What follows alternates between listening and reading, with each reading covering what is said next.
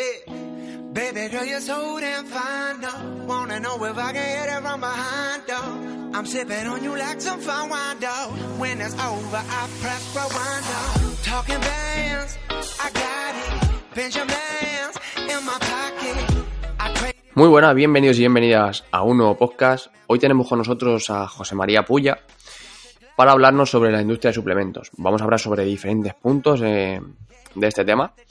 Vamos a empezar eh, cómo nos definiría José a la industria de suplementos, en qué punto se encuentra hoy en día esta industria a nivel de regulación, controles de calidad, etcétera, los engaños y los errores más comunes en el etiquetado y la formulación de suplementos, si hay suplementos en los que sea más frecuente encontrar una mala calidad en sus ingredientes, qué sellos de calidad son signo de mayor confianza en los suplementos. Y por último, José nos comenta qué cambios haría él mismo en la industria para mejorar la regulación de estos suplementos. Y ahora os dejo con la entrevista. Muy buenas, bienvenidos y bienvenidas a un nuevo podcast. Hoy tenemos con nosotros por aquí a José Kenji. Seguro que muchos y muchas de vosotros lo conocéis ya. Vale, le vamos a dar paso a él mismo para que nos cuente un poquito más sobre él, nos ponga un poco de contexto y también sobre la temática que vamos a hablar hoy. Muy buenas, José, ¿qué tal? Muy buenas, Samuel, ¿qué tal? ¿Cómo estás? Cuéntanos un poquito más quién eres, a qué te dedicas, etcétera. ¿Qué llevas entre manos? Bueno, pues mira, realmente eh, siempre me defino primeramente como un apasionado de los alimentos, aparte de todo lo que soy, ¿no? Eh, como persona.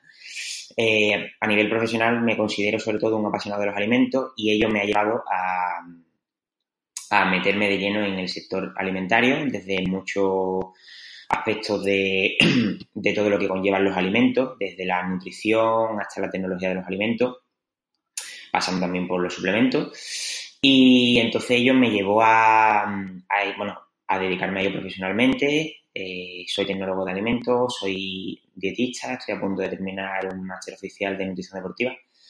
Y dentro de poquito, dentro de unos meses, me voy a matricular de la tesis doctoral para hacer eh, una intervención eh, muy interesante en, en powerlifter de competición con algunos suplementos. Eh, y a partir de ahí, todo el, bueno, el afán que tengo por los alimentos pues me llevó a crear varios blogs de nutrición. De hecho, la, poca gente que me conoce me conoce realmente más por la divulgación a nivel de redes sociales. Antes de mi blog de alimentología cruda del, del 2013, eh, tuve tres blogs que fueron una mierda, pero bueno, me sirvieron bastante de aprendizaje para saber cómo iba todo el tema de los blogs, ¿no? Actualmente, aunque ya no se lleve tanto el mundo de los blogs, ya la gente cada vez está más vaga para leer artículos, ya la gente quiere ya todo mucho más simplificado, tipo de infografía. Eh, bueno, también creo que puede ser interesante para el posicionamiento de Google, para cuando alguien busca cualquier cosa, que te aparezca tu artículo. Y ello también me ha llevado a um, un poco evolucionar alimentología cruda a una cuenta de divulgación de nutrición en Instagram, que actualmente es la red social que mayor está pegando desde hace ya unos añitos. Y bueno, pues aparte de eso, decidí en 2018 dar un pasito más y convertí un poco en la divulgación de alimentología cruda como una pequeña empresa que es Alimentología, ya Señor Cruda, en el que me dedico sobre todo a la organización de formaciones de nutrición, de salud, de ejercicio y también a nivel un poco de, de asesoría dietética como, como alimentología. Entonces, en un futuro quiero que alimentología sea cada vez un proyecto más, más grande, pero bueno, eh, siempre me gusta hacerlo poquito a poco, no, no me gusta pasar de un día para otro eh, con una inversión de dinero tan, tan inmensa como se está haciendo ahora, eh, sin saber eh, un poco toda la competencia que hay en todo el sector de la, de la nutrición. Por lo tanto, eh, poquito a poco. comenzamos con las primeras jornadas de alimentología el año pasado y bueno, ahora vamos, en un mes, vamos a celebrar el segundo debate nutritivo, que ya es nuestro quinto evento y la verdad que muy, muy contento. Así que básicamente ese soy yo, un apasionado de los alimentos que por suerte eh, se ha dedicado profesionalmente a su hobby. Creo que al final el mundo de la nutrición es un mundo que increíblemente cada vez está gustando más y es de las pocas profesiones que puede totalmente eh, ser a la vez un hobby. O sea, cuando, o sea, todas las formaciones que voy como de asistente, de, de ponente, de organizador, y me encuentro con, con tantísimas con, con, tantísima gente de, del sector, compañeros y demás.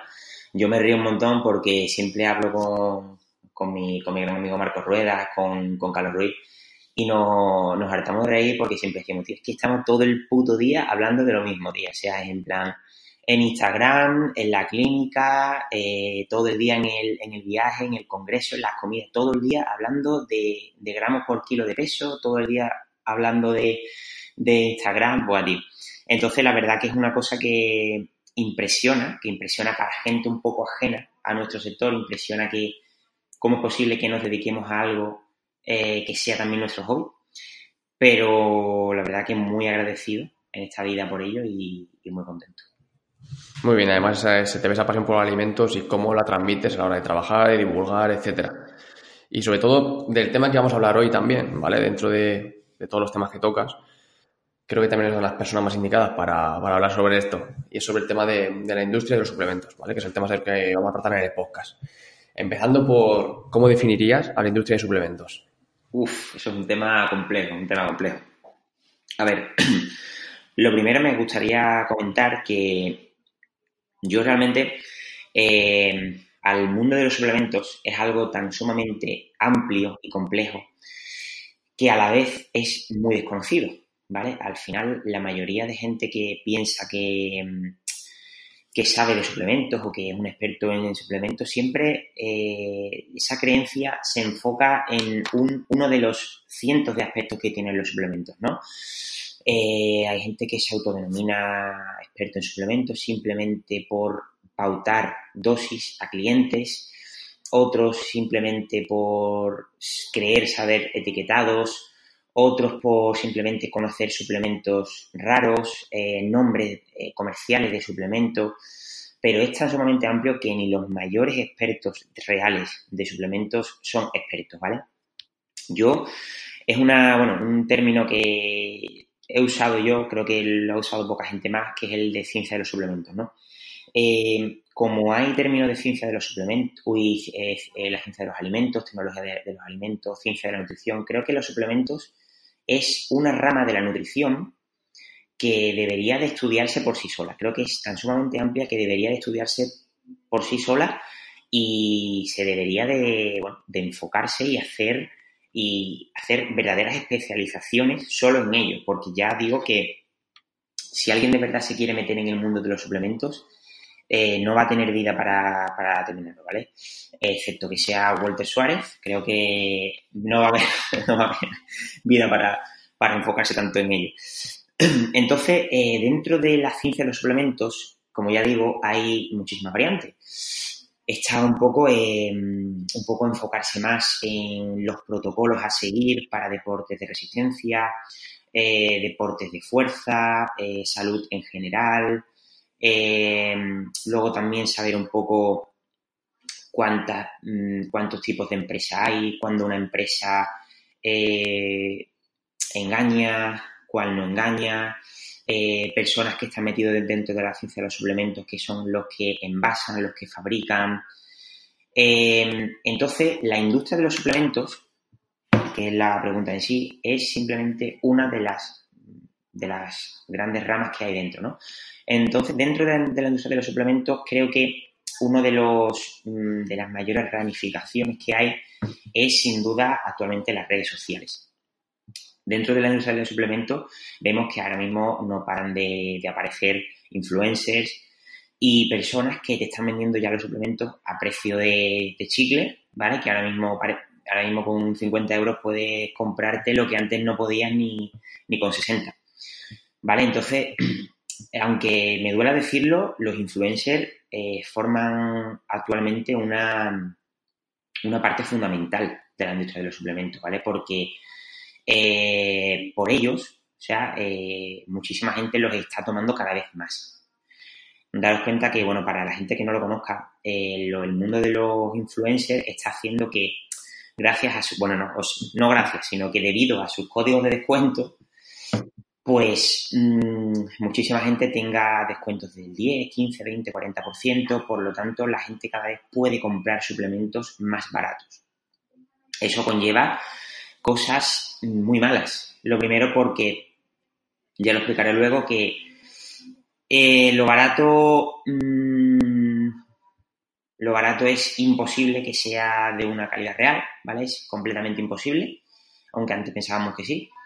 Eh, y también conlleva a que la gente se esté sobresuplementando de una manera increíble. O sea, ahora mismo eh, tú vas a una página web y te quieres comprar, yo qué sé, un kilo de proteína de suero y al final acabas comprando también, eh, yo qué sé, un gel, un multivitamínico, un magnesio, vitaminas aisladas, un kilo de cacahuete. O sea, que al final la gente se está gastando más dinero de lo que parece, ¿vale? entonces, eh, la industria de los alimentos la definiría, aparte de todo el tema de los influencers, lo definiría como un mundo tabú, un mundo todavía por descubrir y un mundo al que todavía no puede acceder muchísima gente sin contactos. Y algo muy importante es que si una persona se adentra bien en, la industria de los suplementos, dentro bien en la fabricación, en, las envasadoras y demás, eh, no tengo ninguna duda de que esa persona va a aprender de verdad eh, un poco lo que se mueve por el mundo de los suplementos. O sea, es un mundo tan tabú y tan complejo de entrar, porque hasta la gente que cree estar dentro se le deniega muchísima información, ¿vale? O sea, esto parece eh, expediente X, pero no, pero para nada, ¿vale? Para nada. Se le, se le niega mucha información y una persona que pueda acceder un poco más dentro de la industria y pueda tener contactos que de verdad conozcan bien la industria, se va a dar cuenta de la mierda que hay. Sí, esto va un poco en relación con la siguiente pregunta, que sería en qué punto se encuentra hoy en día esta industria, ¿vale? A nivel de regulación, de control de calidad, etcétera. Ya has tocado muchos puntos sobre eso. Que digamos, yo creo que también, mm, no sé qué opinarás, pero creo que también dentro de lo que cabe, el boom de los suplementos ha sido algo realmente, pues oye, en un periodo de pocos años ha pegado un boom muy grande. Y yo creo que incluso a nivel de industria eso lo han tenido que notar mucho y realmente ahora mm, no saben cómo gestionar todo, todo ese boom a nivel de regulación, etcétera, y como tú has dicho, creo que deberá ir, de ir a más, pero no han sabido gestionarlo eh, y no esperaban esta subida tan, tan fuerte. No, no, o sea, por supuesto, Samuel. O sea, el, este boom tan inmenso dentro de, las, de la industria del suplemento ha conllevado a que ya no solo haya empresas de suplementos, sino que empresas de materias primas se hayan multiplicado. Con lo que conlleva eh, que, por supuesto, como pasa en otros sectores, hay empresas de materias primas low cost, ¿vale? Son low cost, que por supuesto, claro, que no te pueden estar vendiendo eh, un kilo de whey a 4 euros y te dan, y eso no, no puede ser de calidad, ¿vale? Entonces, eso ha conllevado a que, como te digo, se hayan creado cada vez más empresas. Eh, es impresionante la de, la de sociedades limitadas que se están creando hoy día, de empresas que cierran a los meses. Porque al final, vamos a ver, en el mundo de los suplementos, en, la en las empresas de los suplementos, eh, siempre suele haber, a nivel mundial, ¿vale? Siempre suele haber unas 15, 20 que son las más top. Y a nivel un poco más europeo, más nacional, eh, cuando a uno les pillan, cuando no les pillan haciendo algún fraude, ¿qué es lo que hacen? le cambia el nombre, ¿vale? De la empresa y saca otra. Y bueno, y saca otra y parece que es una nueva, pero al final es exactamente lo mismo, simplemente para lavar su imagen van cambiando los nombres. Bueno, eso es así, eso es así. Eh, de una, vamos, es que no, no voy a decir nombre de, de, de empresas de suplementos, pero típicas marcas que han sido conocidas, que se les ha, que han tenido noticias de fraudes y demás, lo que han hecho es eh, un poco intentar eh, o cerrar la empresa o bajar un poco su rentabilidad para ir creando otras, otras empresas con otro nombre, con otro logo, otro marketing y han ido, pues al final el producto es el mismo. ¿Vale? Entonces, el gran problema de que todas estas, de, que todas estas artimañas se sigan produciendo es que eh, a nivel legal, a nivel eh, de legislación, la industria de los, bueno, en la ciencia de los suplementos está mm, muy mal, ¿vale? Ya no solo hablo de, nivel nacional, sino a nivel mundial, tanto en los Estados Unidos, con la FDA, como en Europea, con la EFSA, en España un poco la, la ECOSAN, que es la que tiene contacto directo con la EFSA, pero bueno, es la que más o menos la que nos va informando. ¿no? Eh, lo dicen claramente, la regulación de suplementos en el mundo es una puta basura. hay una hay muy poca legislación. Tenemos eh, actualmente un último reglamento que se modificó en 2018 con cantidades diarias máximas. Tenemos una directiva, la más conocida, la del 2002. Y luego tenemos cositas pequeñas, ¿vale? Tenemos cositas pequeñitas, pero que realmente para todo el gran mercado que hay actualmente de suplementos, no nos da para nada. O sea, con lo poco que hay no nos da para nada. Y eso eso permite que se estén produciendo muchísimos engaños que son legales, ¿vale? Muchísimos engaños. Eh, por supuesto, hay otros engaños que se están produciendo que son ilegales, por ejemplo, cuando hay una inspección de sanidad, eh, el reglamento que hay de, etiquetado eh, a nivel de alimentos es el mismo que se tiene que producir a nivel de, de suplementos, ¿vale? Eh, sí es verdad que los suplementos o complementos alimenticios, como se llaman aquí en España, sí que tiene que tener aparte otras informaciones en el etiquetado, pero lo que son los macros, los ingredientes y eso es exactamente lo mismo que los alimentos. Bueno, pues en, el reglamento de los alimentos te, te dicen claramente que un suplemento o un alimento no puede inducir engaño al consumidor. Lo que pasa es que esto es tan relativo que, claro, si tú lo puedes denunciar y puedes ir a, juicio con esa empresa, pero a saber lo que diga el juez puede ser o no un engaño. Por lo tanto, eso provoca que haya tantísimo, eh, tantísimos engaños reales al consumidor y encima personas que de verdad no están en la industria, no tienen por qué saber y no tienen por qué pensar tanto para saber si están no. Mm, entonces, eh, pues no, pues no sé, ahora mm, supongo que me preguntarás qué tipo de engaños se suelen dar, pero lo que queda clarísimo es que tanto a, nivel nacional como a nivel internacional eh, tenemos una legislación pésima que, bueno, que permite que se estén produciendo muchísimos engaños y ya, ya de temas adulteraciones intencionadas e inintencionadas también. No paran de salir papers de suplementos contaminados con sustancias que pueden dañar la salud del consumidor. Pero eh, también hay muchísimos fraudes eh, a nivel que no van a producir daños en el consumidor, pero que al final siguen siendo fraudes, ¿vale? También quiero dejar claro que los, alimentos en sí también eh, suelen tener bastantes cosas que no concuerden, ¿vale? Bastante en el etiquetado, cosas eh, cualquier persona que sepa un poquillo de, nutrición se da cuenta que cuando leo un etiquetado hay cosas que no cuadran, sobre todo cuando son alimentos o son bollería de esta de pueblo, que tienen los valores nutricionales de aquella manera, que los valores nutricionales se lo puede hacer el veterinario del pueblo y, le pagan por ese etiquetado, yo qué sé.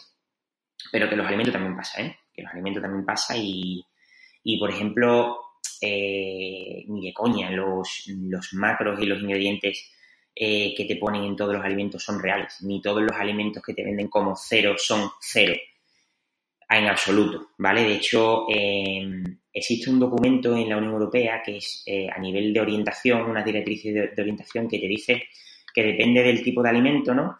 En qué, qué porcentaje arriba y abajo pueden variar las calorías, los macronutrientes y demás y son recomendaciones que le dan a las empresas, pero no tiene valor jurídico, por lo tanto se puede hacer un poco lo que le da la gana a las empresas.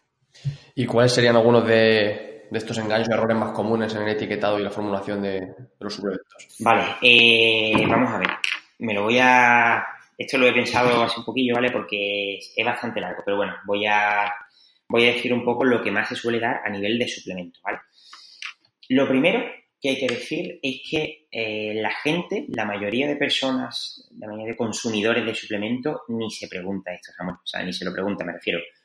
La gente se cree que lo que viene en el etiquetado va a misa, ¿vale? La gente es normal, ¿vale? Porque no debería de, ser un engaño, pero la gente ni se coja, ni se da cuenta de que mm, la mayoría de cosas que vienen, o sea, sobre todo en los macros en suplementos, mm, la mayoría son fake, ¿vale? Entonces, eh, lo que se suele, eh, por ejemplo, en productos de proteína, sea de proteína vegetal, de proteína animal, eso es una locura. ¿Vale? Eso es una locura porque lo que suele cambiar siempre son los porcentajes de proteína, de grasas y de carbohidratos. ¿Vale? Eh, siempre hemos pensado que un concentrado de suero tiene que tener entre 80 85% y un, y un aislado de suero entre 90 y 95%. O Eso es mentira a niveles brutales, ¿vale? Una vez entras en la industria te das cuenta que es completamente imposible que un concentrado llegue a siquiera un 82%, ¿vale? Simplemente por la adición de aromas, la adición de edulcorantes, si le metes más emulgente, eh, simplemente si no le metes la cantidad que te pone, ¿vale? Es completamente imposible. Eh, y luego, bueno, luego hay cosas que no, que no concuerdan. Eh, yo animo a cualquier persona que tenga suplementos en casa que mire un poco las etiquetas y que compruebe si concuerdan un poco las cantidades eh, a nivel calórico con los macronutrientes, eh, si pone que una proteína pone sin lactosa es completamente imposible, hasta los aislados eh, llegan a tener un aproximadamente 0,7-0,9 de lactosa por 100 gramos, o sea que cuando una cuando te pones sin lactosa, cuando te pones bajo lactosa, eso lo quiero dejar bastante claro, porque mm, se puede perfectamente eh, añadir en, la, en el etiquetado, se puede poner perfectamente que es sin lactosa, aunque tenga más lactosa de las recomendaciones que te dan la ECOSAN, porque eh, no es una denominación que haya que cumplirse 100% como lo típico de fuente de fibra, fuente de proteína eh, o, los alérgenos, ¿vale? por lo tanto, eso quiero que la gente se quede claro. Si ve, por ejemplo, un concentrado sin lactosa, que dude bastante, ¿vale? Que dude bastante. Luego también una cosa que quería dejar muy clara es que eh, es imposible, ¿vale? Que una proteína que sea excesivamente barata sea de muy buena calidad. Es completamente imposible, ¿vale? También quiero dejar claro que hay proteínas, mm, bueno, o sea, proteínas, otro tipo de suplementos de, empresas eh, muy conocidas que son ultra caras, que tampoco quiere decir que sean de calidad, ¿vale? Eh, hay empresas, la, bueno, no sé si conocéis, seguro que conocéis las típicas empresas que cuestan 2 kilos de proteína, 85, 90 euros los 2 kilos, que tú dices, madre de mi esto tiene que ser brutal. No, eh, también cuando una empresa se gana mucha fama y al principio ponen esos precios, dicen, mira, voy a seguir vendiendo igual, así que no, no, no voy a bajar los precios porque puedo sacar aquí una cantidad de dinero brutal, ¿no? por lo tanto, lo que sí que quiero dejar claro es que cuando una empresa tiene unos precios extremadamente baratos, eh, lo primero dudo de la materia prima, ¿vale? Eh, hay, una, hay una feria, una de las mayores ferias de suplementos en el mundo que se hace anualmente en Suiza, en la que es como Disneyland París para una persona, para un tecnólogo de alimentos, ¿vale? Es como Disneyland París, donde puedes ver eh, como un mercadillo a nivel wine, a nivel Arnold Classic, en la que ves eh, empresas de materias primas que ahí venden eh, para empresas de suplementos. Ahí a nivel de creatina. O sea, por ejemplo, te encuentras eh, té verdes, ¿vale? Los té verdes que se usan en los encapsulados, desde lo más barato a lo más caro. Omega 3 desde lo más barato hasta lo más caro.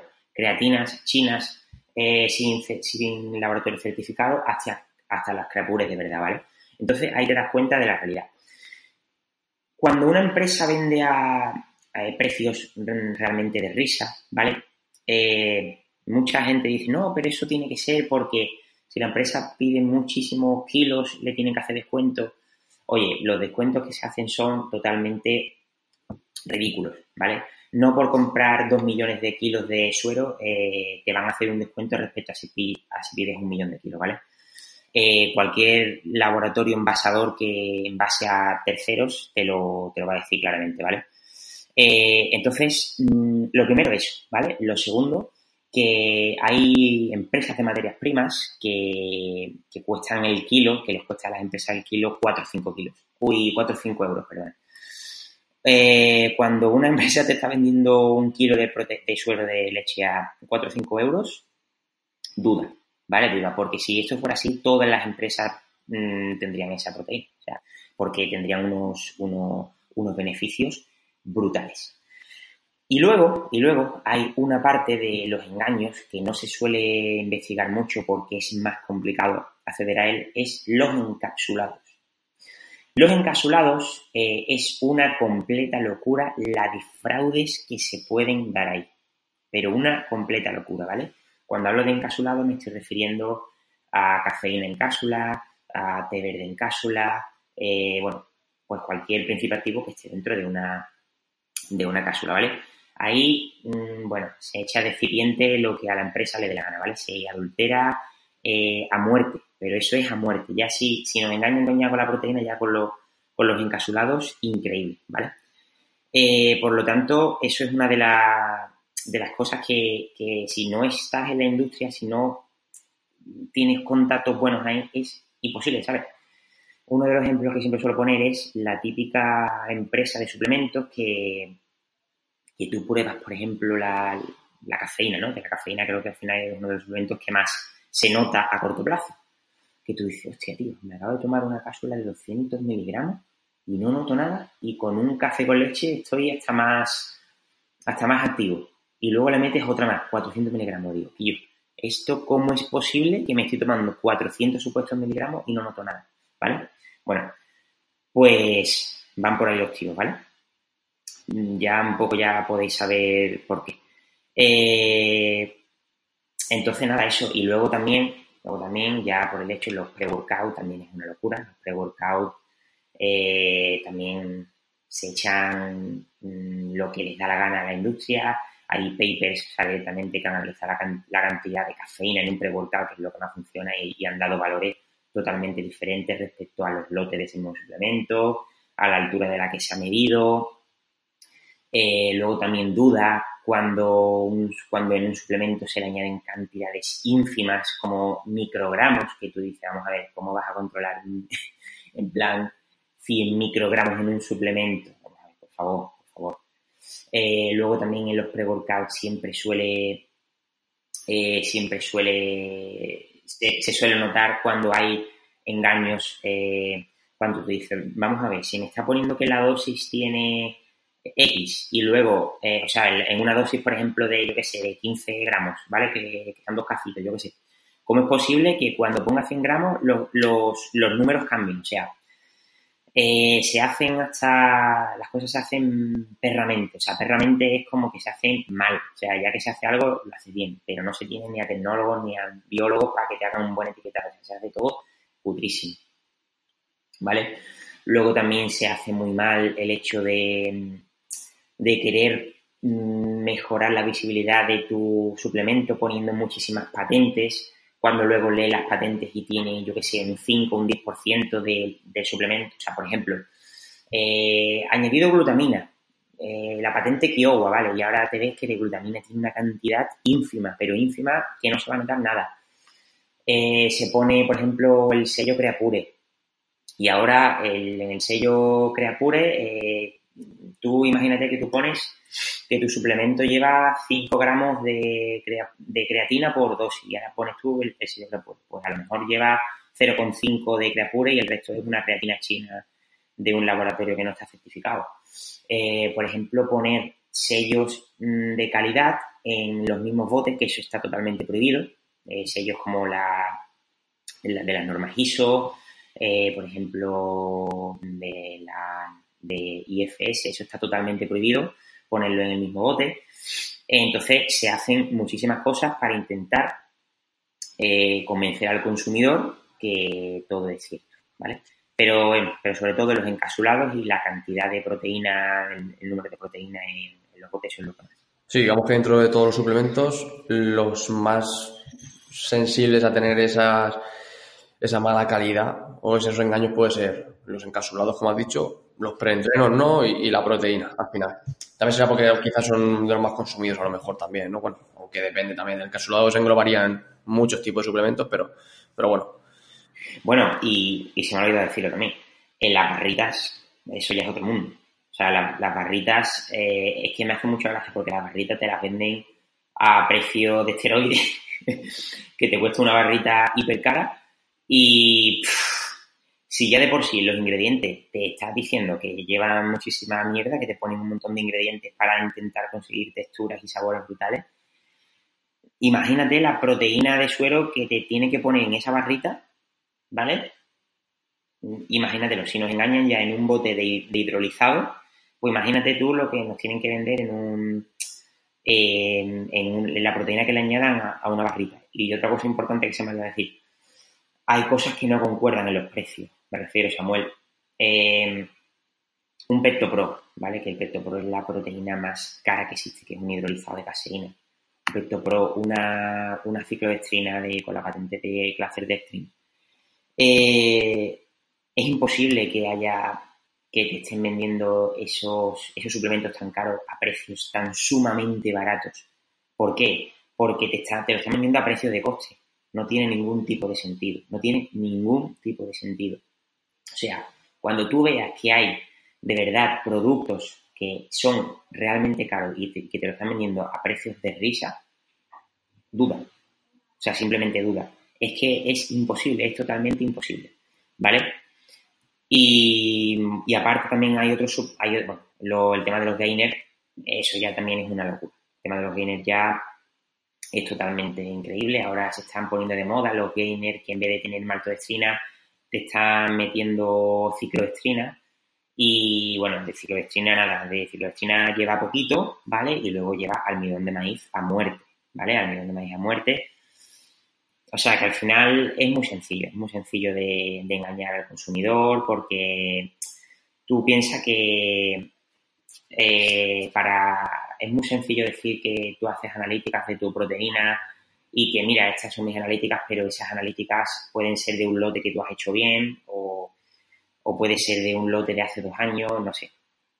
Que es muy, que es muy complicado, es muy, es muy complejo saber cuando un suplemento es de verdad de calidad y cuando no. Y además, eh, creo que no hemos hablado de eso. Eh, cuando la mayoría de los suplementos eh, de proteínas se utiliza la técnica del aminospicking, que es el añadir sustancias muy nitrogenadas para aumentar el porcentaje de proteína bruta en las analíticas y por lo tanto añadir sobre todo aminoácidos y compuestos nitrogenados y que al final en la etiqueta te aparezca un porcentaje de proteína más alto del que realmente hay. Eso es muy típico. Eso es muy típico, eso en los gainers también se da muchísimo cuando añades un montón de, taurina, de glicina, de creatina, eso es muchísimo, ¿vale? Pero bueno, es contra eh, todas estas cosas.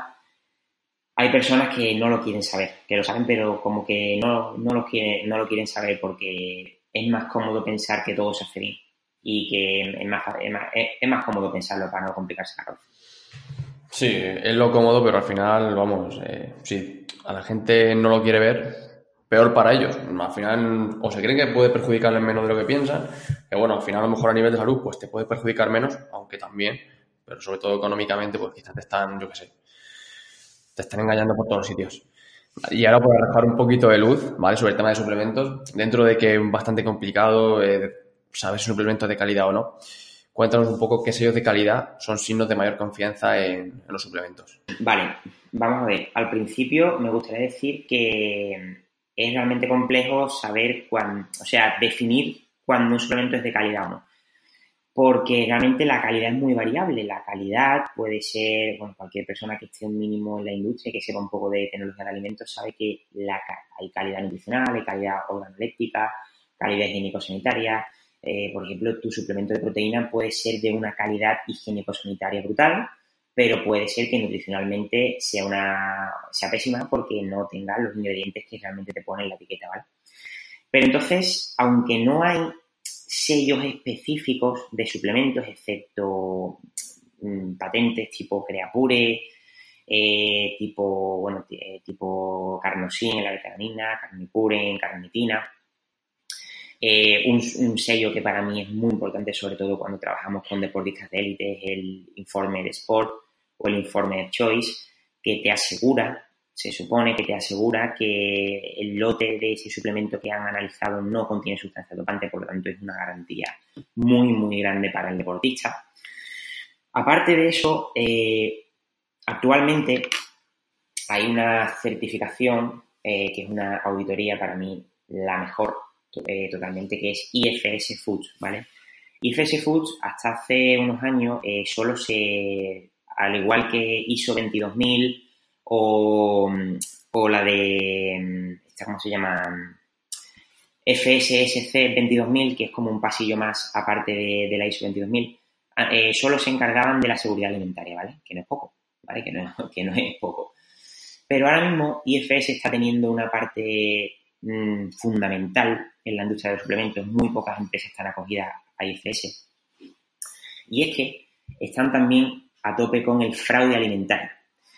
Cuando hablamos de fraude alimentario, hablamos de que con auditorías que realizan IFS en las industrias de, estos, de estas marcas de suplementos, que son auditorías muy, muy, muy jodidas, eh, inspeccionan eh, y realizan análisis de si los suplementos que están acogidos a, IFS eh, tienen en el etiquetado lo que dicen tener, si pueden llegar a tener ingredientes no, no declarados en el etiquetado, si cumplen los requisitos de conservación en los almacenes y demás, si puede tener más aditivos de la cuenta, productos fitosanitarios, posible doping.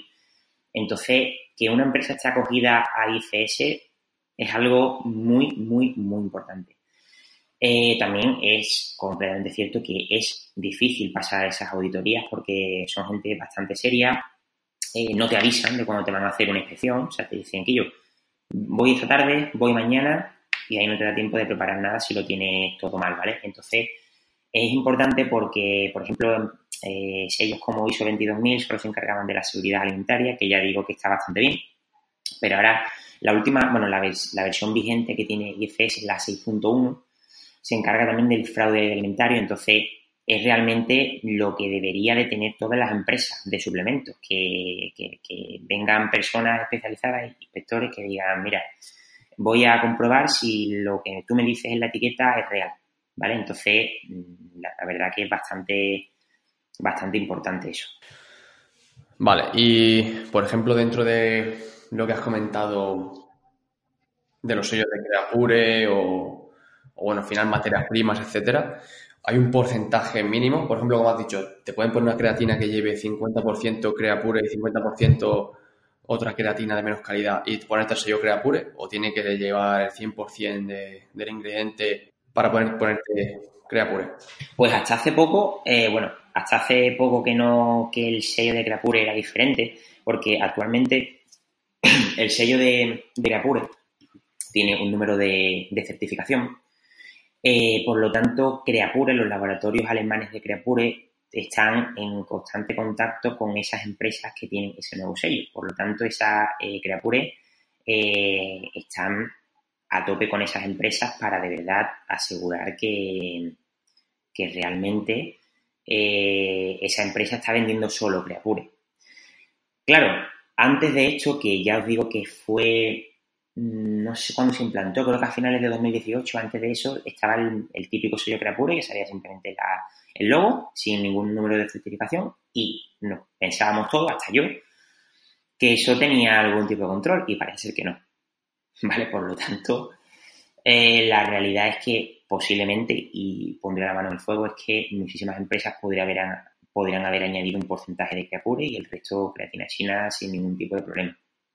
¿Vale? Ahora mismo Creapure ya contacta con las empresas que tienen ese número de certificación nuevo, ese nuevo logo, y bueno, se ponen a muerte, o sea, se ponen súper quisquillosos y, y, y súper a muerte, porque, hombre, realmente les puede repercutir a ellos. Mm, date cuenta, Samuel, que Creapure certifica, entre comillas, el 99% de que, de que Creapure no tiene sustancias dopantes. Entonces, si se demuestra que una empresa que tiene Creapure analizan y tiene alguna sustancia dopante, pues, pues imagínate la fiabilidad que puede tener Creapure con la, con la buena fama que tiene.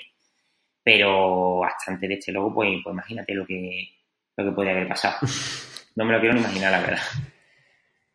¿Y qué cambios harías, por ejemplo, en, para mejorar un poco todo esto? Aunque hay mucho que hacer, ¿qué cambios haría, empezarías tú a hacer, por ejemplo, en la industria para mejorar la regulación de, suplementos? Ya sea implementar algún tipo de control más, de sellos, de calidad, etcétera. Bueno, yo creo que lo primero que habría que hacer es, sobre todo, mejorar la, la legislación, o sea, regular mejor la legislación que hay mundial. O sea, eh, cada paper que está saliendo de que está relacionado con, su, con suplementos y demás, los mismos científicos lo están diciendo. Lo llevan diciendo años y años y años. La legislación es una mierda, esto hay que mejorarlo porque se están dando muchísimos casos de fraude, muchísimos casos de, adulteraciones que pueden ser que pueden presentar un peligro para la salud humana. Por lo tanto, lo primero que haría sería mejorar, o sea, que los legisladores hablasen con, con verdaderos expertos en, el mundo de los suplementos y se pusieran de verdad a sentarse en una mesa y a mejorar todo, o sea, atar cabos. Por ejemplo, algo que, para mí sería necesario suplementos que se suelen vender muchísimo, que tengan muchísimas ventas, como creatina, eh, obligar a que cada creatina que se venda posea una, un análisis de, mm, de un análisis toxicológico de que se demuestre que, la, de que esa misma creatina no supera la dosis tóxica de algunos compuestos que se pueden crear en la fabricación de creatina. Eh, yo qué sé, pues cosas así, que se exijan cosas, por lo menos de seguridad alimentaria.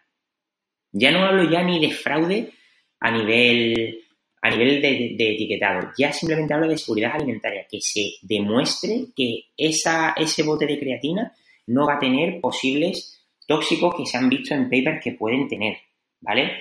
Yo siempre pongo el ejemplo de que cuando una creatina tú la huelas y huela a, robot, o sea, las típicas creatinas que tú dices, madre mía, esto, es metal, tío. Esto huele a, a sala de informática del 2005, tío, de cuando, de cuando estaban todos los ordenadores dice, fuera, elimínala, esa, esa cretina, elimínala completamente, o sea, elimínala, ¿vale?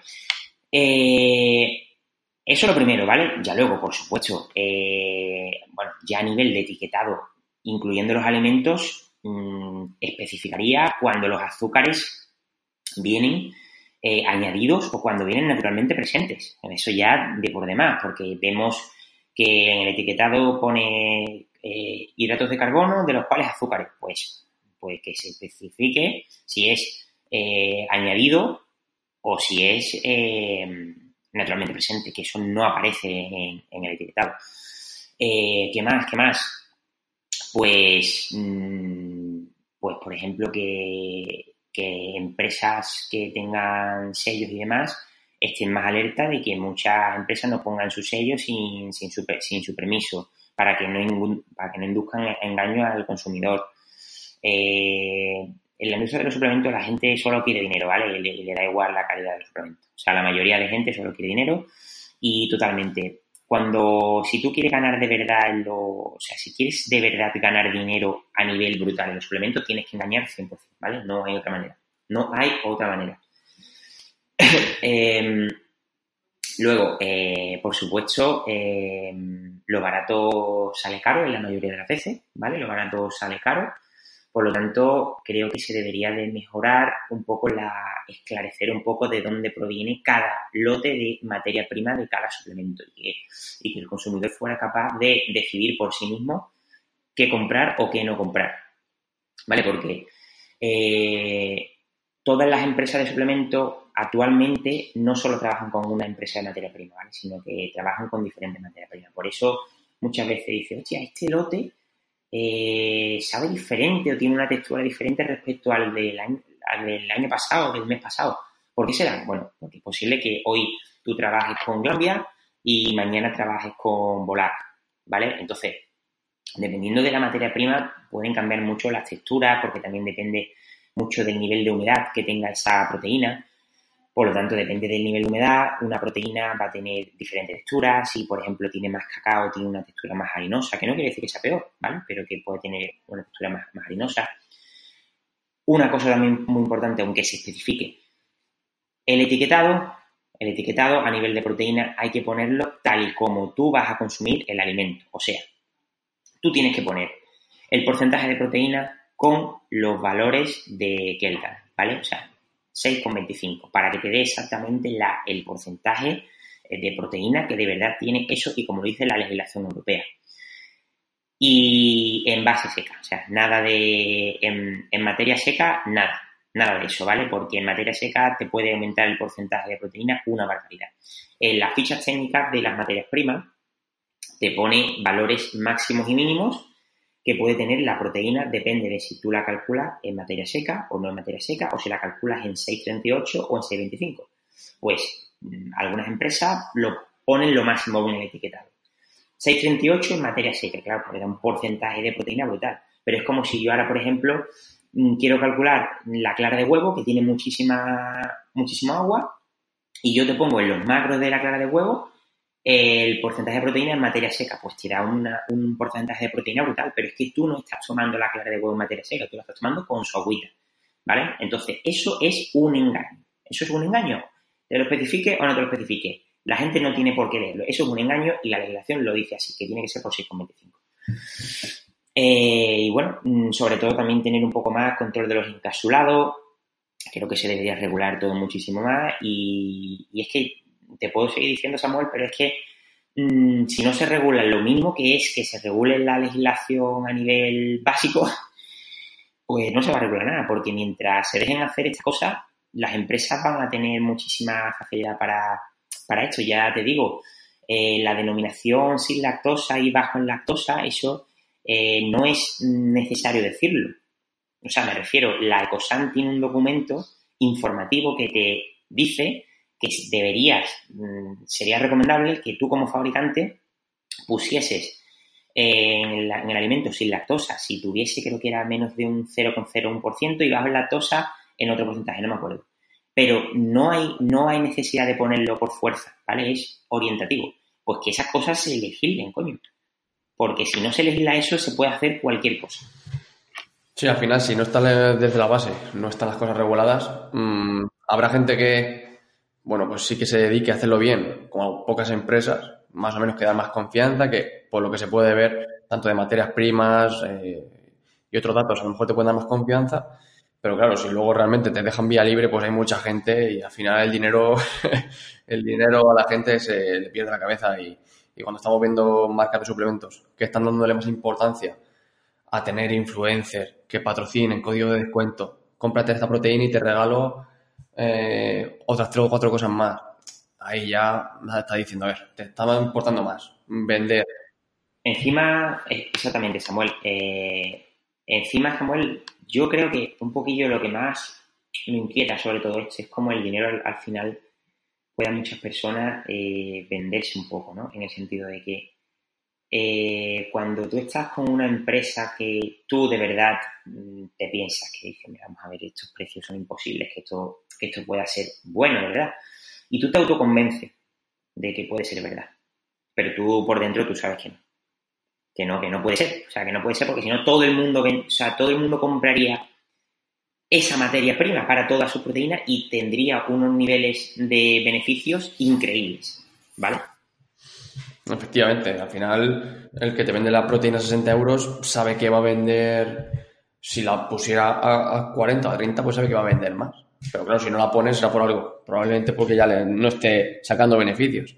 En cambio, que te la venda a 10 euros, dices, hostia, a ver, ¿qué pasa aquí? La gente, claro.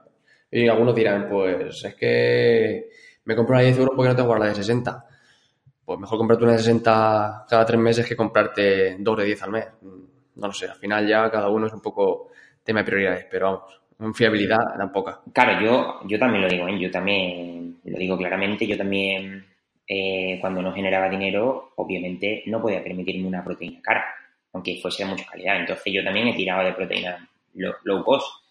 Pero es totalmente comprensible, o sea, un chavalito o una chavalita eh, que tenga 16, 18 años que no pueda tener una, proteína de más calidad y eso pues es que es normal. Y no lo veo mal, o sea, me refiero, le echas más y ya está. Ya tienes un gainer con la maltodextrina que te viene con... No, pero que es normal, que es normal. Entonces no lo veo mal, o sea, eh, si no te puede gastar más dinero en una proteína, pues es obvio, ¿vale? obvio, o bueno, o come más comida, ¿sabes? que también está la opción, lo que pasa es que es más cómodo tomarse un batito. Hmm. Efectivamente. Sí, hombre, al final yo tampoco, la culpa aquí tampoco la veo tanto de la gente, porque bueno, al final, pues oye, la gente quiere proteína, va mal de dinero, pues va por esa. Realmente la culpa no es de la persona, realmente la culpa pues, es de las marcas que te la meten doblada por, por donde pueden y, ya está. Ese es el problema. Y bueno, José, no sé si para terminar quieres dar algún mensaje en general, aunque creo que ha quedado bastante claro el mensaje de que cuidado con los suplementos, no nos fiemos tanto y, no es tan bonito como parece de fuera. Pero bueno, si quieres dar algún mensaje para terminar. Pues nada, eh, o sea, me he quedado con, muchas cosas en la recámara y bueno, las suelo decir mis formaciones y demás. Eh, lo que, bueno, uno de los mensajes que quiero dejar claro que siempre dudes de cualquier persona, de cualquier empresa, de cualquier, de cualquier divulgador, también yo, eh, y que pienses por ti mismo. O sea, de que tengas, de que tengas realmente varias cartas sobre la mesa y que ahí tú hagas tu propia conclusión, siempre con un mínimo de, evidencia, ¿vale? Eh, las cosas hay que demostrarlas un poco, hay que adentrarse, ¿vale? Hay que adentrarse no solo en, la experiencia, sino también en los papers, en la industria también. Y mm, cuidado con aventurarse a tomar cualquier tipo de suplementos a la torera, ¿vale? Muchísimo, muchísimo cuidado porque puede haber sustancias que nos pueden hacer más daño que beneficio. Y más si se la pautamos a un paciente o, a nuestra propia, a nuestra, eh, propia familia. Eh, entonces, cuidadito, ¿vale? Cuidadito, porque cuando es para nosotros mismos, al final somos responsables de ello, que también hay que tener cuidado, claro. Pero cuando es para otra persona, hay que tener cuatro ojos, ¿vale? Y, y pensar un poco lo que estamos haciendo, informarnos realmente de lo que de lo que estamos haciendo, dudar de cuando hay cosas que no concuerdan, dudar también cuando te metas en, la, en el etiquetado, en la página de una empresa y tú digas, buah, tío, qué cutre, esto parece que lo ha hecho mi primo de 8 años, está todo mal puesto, el etiquetado está fatal escrito, no concuerda las cantidades. Tío, duda, no compres esa proteína. O sea, si tú ves que hay cosas del etiquetado que no concuerdan absolutamente nada, ni la compres, ni la compres. O sea, es que eso no tiene... Es que si esa persona, si ese dueño de esa, de esa empresa de suplementos se equivoca en esas cosas, que no hará? Que no hará.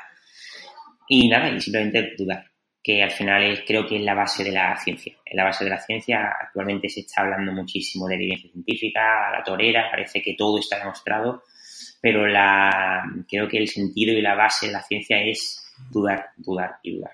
Perfecto, José. Muy buen mensaje para terminar y muchas gracias por haber compartido con nosotros este rato. Creo que le vas a hacer a la gente reflexionar bastante sobre el tema de los suplementos.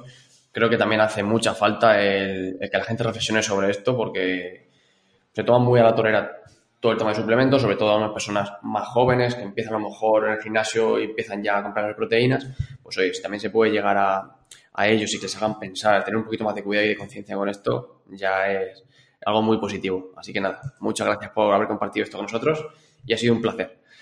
Encantado, encantado de verdad y, y espero que te vaya muy bien, Samuel. Estás invitado a volver por aquí cuando quieras, José. Un abrazo. Volveré. Adiós. Si te gustan los podcasts que hacemos, puedes compartirlo y así nos ayudarás a seguir creando más contenido. Si quieres seguirnos más de cerca, puedes seguirnos por Instagram en hfe barra baja salud integral para ponerte al día de todo lo que hacemos o también seguirnos por nuestra página web hflife.com y te agradecemos de corazón que hayas pasado con nosotros este rato y nos hayas escuchado.